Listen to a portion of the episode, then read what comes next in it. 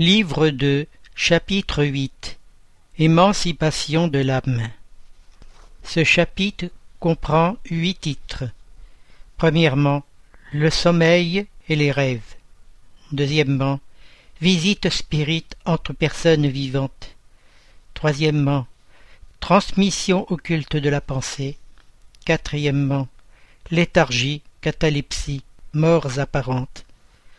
Cinquièmement, somnambulisme sixièmement extase, septièmement seconde vue, huitièmement résumé théorique du somnambulisme, de l'estasme et de la seconde vue.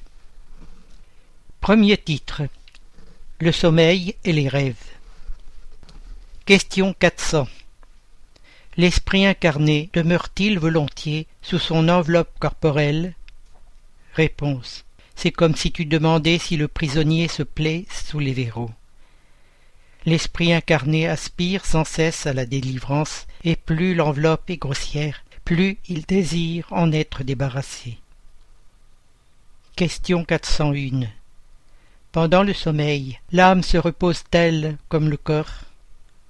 Réponse Non, l'esprit n'est jamais inactif. Pendant le sommeil, les liens qui l'unissent au corps sont relâchés, et le corps n'ayant pas besoin de lui, il parcourt l'espace et entre en relation plus directe avec les autres esprits.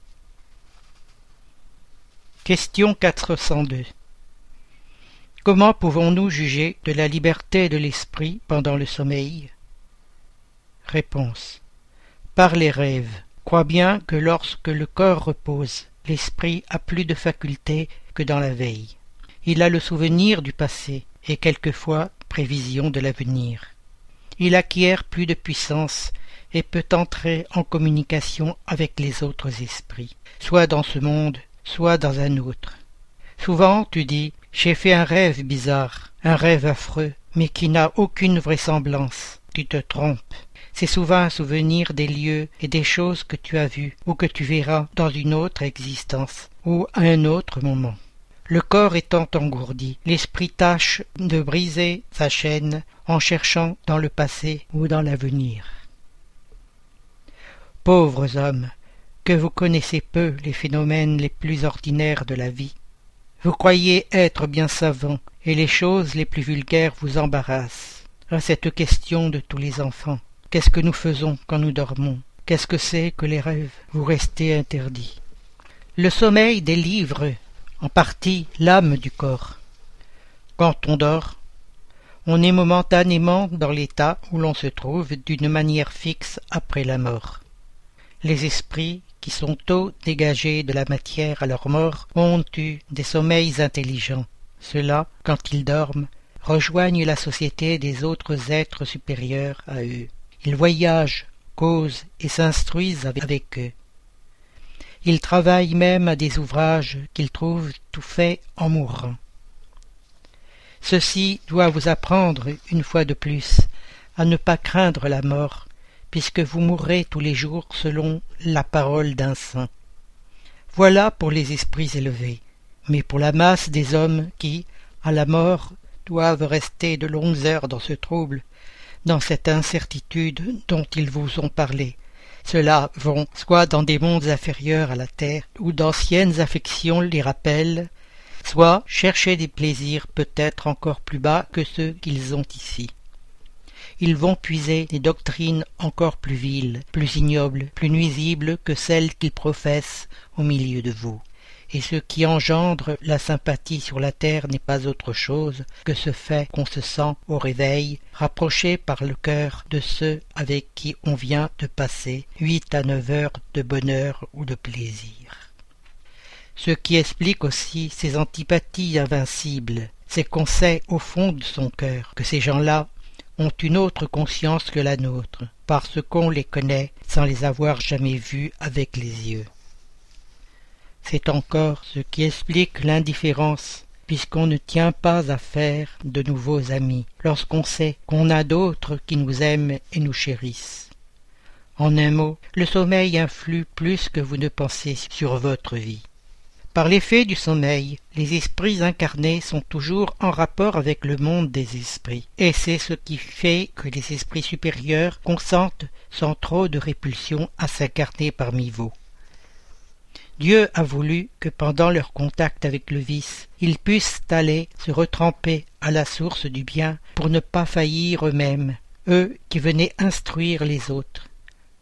Le sommeil est la porte que Dieu leur a ouverte vers leurs amis du ciel.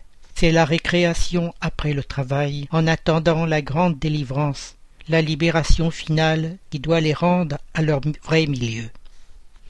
Le rêve est le souvenir de ce que votre esprit a vu pendant le sommeil. Mais remarquez que vous ne rêvez pas toujours, parce que vous ne vous souvenez pas toujours de ce que vous avez vu, ou de tout ce que vous avez vu. Ce n'est pas votre âme dans tout son développement. Ce n'est souvent que le souvenir du trouble qui accompagne votre départ ou votre rentrée, auquel se joint celui de ce que vous avez fait ou de ceux qui vous préoccupent dans l'état de veille. Sans cela, comment expliqueriez-vous ces rêves absurdes que font les plus savants comme les plus simples? Les mauvais esprits se servent aussi des rêves pour tourmenter les âmes faibles et pusillanimes. Au reste, vous verrez dans peu se développer une autre espèce de rêve. Elle est aussi ancienne que celle que vous connaissez, mais vous l'ignorez. Le rêve de Jeanne, le rêve de Jacob, le rêve des prophètes juifs et de quelques devins indiens. Ce rêve-là est le souvenir de l'âme entièrement dégagée du corps, le souvenir de cette seconde vie dont je vous parlais tout à l'heure.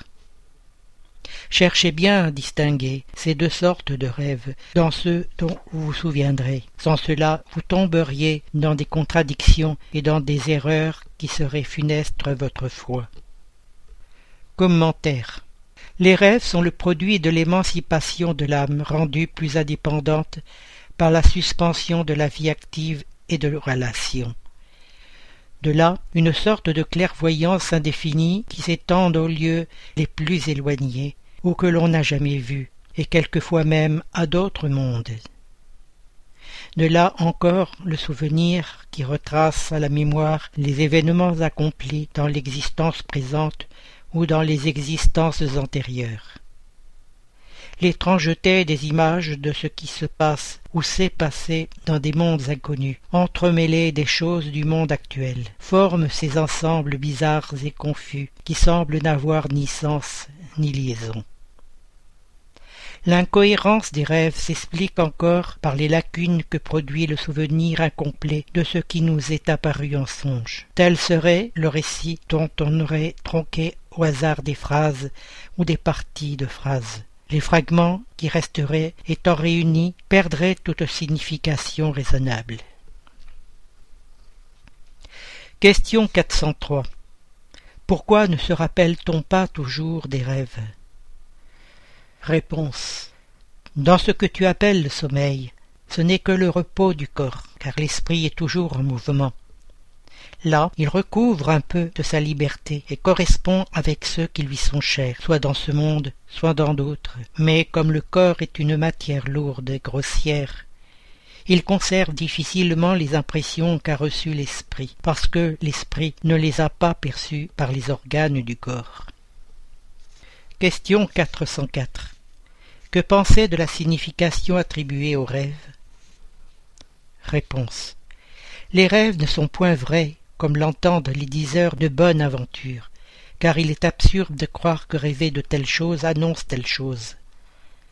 Il est vrai en ce sens qu'ils présentent des images réelles pour l'esprit, mais qui souvent n'ont pas de rapport avec ce qui se passe dans la vie corporelle. Souvent aussi, comme nous l'avons dit, c'est un souvenir, ce peut être enfin, quelquefois, un pressentiment de l'avenir, si Dieu le permet, ou la vue de ce qui se passe à ce moment dans un autre lieu et où l'âme se transporte. N'avez-vous pas de nombreux exemples que des personnes apparaissent en songe et viennent avertir leurs parents ou leurs amis de ce qui leur arrive? Qu'est-ce que c'est que ces apparitions Sinon l'âme ou l'esprit de ces personnes qui vient communiquer avec le vôtre? Quand vous acquerrez la certitude que ce que vous avez vu a réellement eu lieu, N'est-ce pas une preuve que l'imagination n'y est pour rien, si surtout cette chose n'était nullement dans votre pensée pendant la veille? Question 305 On voit souvent en rêve des choses qui semblent des pressentiments et qui ne s'accomplissent pas. D'où cela vient-il? Réponse. Elles peuvent s'accomplir pour l'esprit, sinon pour le corps, c'est-à-dire que l'esprit voit la chose qu'il désire parce qu'il va la trouver. Il ne faut pas oublier que, pendant le sommeil, l'âme est toujours plus ou moins sous l'influence de la matière, et que, par conséquent, elle ne s'affranchit jamais complètement des idées terrestres. Il en résulte que les préoccupations de la veille peuvent donner à ce que l'on voit l'apparence de ce que l'on désire ou de ce que l'on craint. C'est là véritablement ce que l'on peut appeler un effet de l'imagination. Lorsqu'on est fortement préoccupé d'une idée, on y rattache tout ce que l'on voit. Question 406 Lorsque nous voyons en rêve des personnes vivantes que nous connaissons parfaitement accomplir des actes auxquels elles ne songent nullement, n'est-ce pas un effet de pure imagination? Réponse. Auxquelles elles ne songent nullement, qu'en sais-tu Leur esprit peut venir visiter le tien, comme le tien peut visiter le leur, et tu ne sais pas toujours à quoi ils pensent. Et puis souvent aussi, vous appliquez à des personnes que vous connaissez et selon vos désirs, ce qui s'est passé ou se passe en d'autres existences. Question 407 Le sommeil complet est-il nécessaire pour l'émancipation de l'esprit? Réponse Non. L'esprit recouvre sa liberté quand les sens s'engourdissent. Il profite pour s'émanciper de tous les instants de répit que lui laisse le corps. Dès qu'il y a prostration des forces vitales, l'esprit se dégage, et plus le corps est faible, plus l'esprit est libre. Commentaire. C'est ainsi que le demi-sommeil ou un simple engourdissement des sens présente souvent les mêmes images que le rêve. Question 408. Il nous semble quelquefois entendre en nous-mêmes des mots prononcés distinctement et qui n'ont aucun rapport avec ce qui nous préoccupe. D'où cela vient-il? Réponse oui, et même des phrases tout entières, surtout quand les sens commencent à s'engourdir. C'est quelquefois un faible écho d'un esprit qui veut communiquer avec toi. Question 409 Souvent, dans un état qui n'est pas encore le demi-sommeil, lorsque nous avons les yeux fermés. Nous voyons des images distinctes, des figures dont nous saisissons les plus minutieux détails. Est-ce un effet de vision ou d'imagination? Réponse. Le corps étant engourdi, l'esprit cherche à briser sa chaîne. Il se transporte et voit. Si le sommeil était complet, ce serait un rêve. Question 410 on a quelquefois pendant le sommeil ou le demi-sommeil des idées qui semblent très bonnes et qui, malgré les efforts que l'on fait pour se les rappeler, s'effacent de la mémoire. D'où viennent ces idées? Réponse. Elles sont le résultat de la liberté de l'esprit qui s'émancipe et jouit de plus de facultés pendant ce moment. Ce sont souvent aussi des conseils que donnent d'autres esprits. Autre question. À quoi servent ces idées ces conseils, puisqu'on en perd le souvenir et qu'on ne peut en profiter? Réponse. Ces idées appartiennent quelquefois plus au monde des esprits qu'au monde corporel. Mais le plus souvent, si le corps oublie, l'esprit se souvient, et l'idée revient au moment nécessaire comme une inspiration du moment. Question 411 L'esprit incarné dans les moments où il est dégagé de la matière et agit comme esprit, c'est-il l'époque de sa mort? Réponse. Souvent il la pressent, quelquefois il en a la conscience très nette, et c'est ce qui, dans l'état de veille, lui en donne l'intuition. De là vient que certaines personnes prévoient quelquefois leur mort avec une grande exactitude. Question 412 L'activité de l'esprit pendant le repos ou le sommeil du corps peut-elle faire éprouver de la fatigue à ce dernier? Réponse. Oui, car l'esprit tient au corps, comme le ballon captif tient au poteau. Or, de même que les secousses du ballon ébranlent le poteau, l'activité de l'esprit réagit sur le corps et peut lui faire éprouver de la fatigue.